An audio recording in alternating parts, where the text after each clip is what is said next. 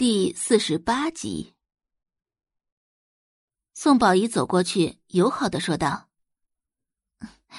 云小姐，麻烦你摘下口罩。”云世瑶愣了一下，她实在是不想把伤疤给别人看，她受不了旁人异样的眼光。周凤言轻声道：“世瑶，乖，给宋小姐看看。”宋宝仪接着道。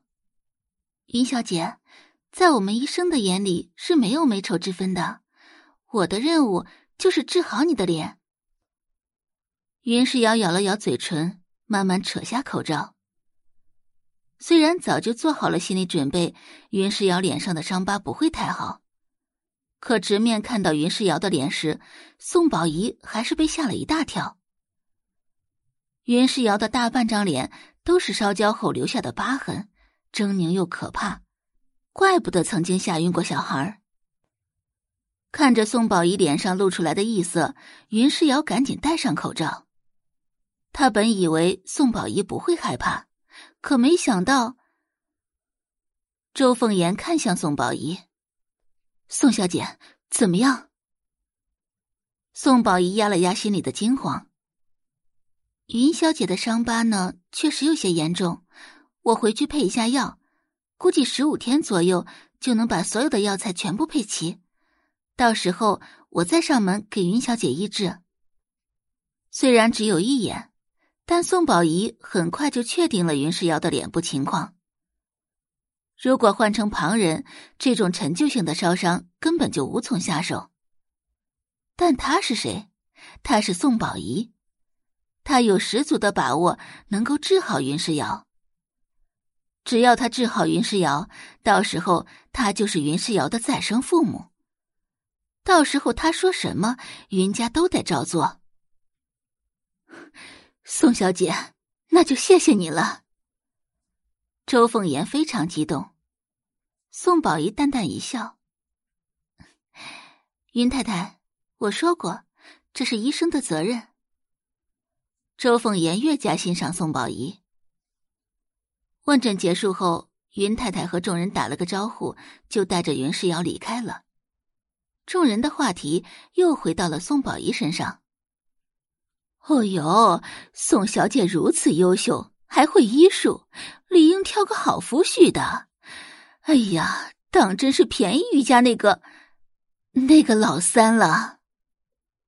已经到嘴边的“废物”两个字，生生在方太太嘴里转了个弯。玉婷之虽然是废物，但他毕竟是宋宝仪的未婚夫，在宋宝仪跟前还是要给点面子的。闻言，周磊脸色不变，笑着道：“方太太，您记错了吧？跟玉家老三有婚约的是我家大女儿宋画。大女儿。”众人这才想起来，宋大龙和周磊夫妇还有个养女。哦哟，哦，对对对对对。方太太也是个人精，立即反应过来，笑着道：“哎呀，是我记错了，是我记错了。”边上的李太太道：“哼，想追宋小姐的人，从江城能排队到隔壁的云城去。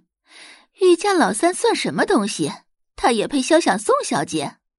依我看呢。”宋小姐是可以配得上闲庭先生的。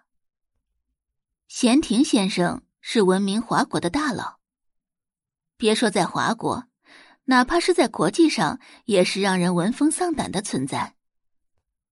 三年前，他创办的总商会更是在国际上占据了一席之地。但凡是华国的商人，都要在他的庇佑之下经商行商。同时，他也是商人们的保护神和指路明灯。只不过闲庭先生太神秘了，从未在财经报纸上露过脸，所以外界对他非常好奇。提及闲庭先生，宋宝仪的脸上浮现出几分羞赧之色。闲庭先生是他的偶像，也是他的理想型。毕竟身为主角，他要么不嫁，要么。就嫁最瞩目的那个。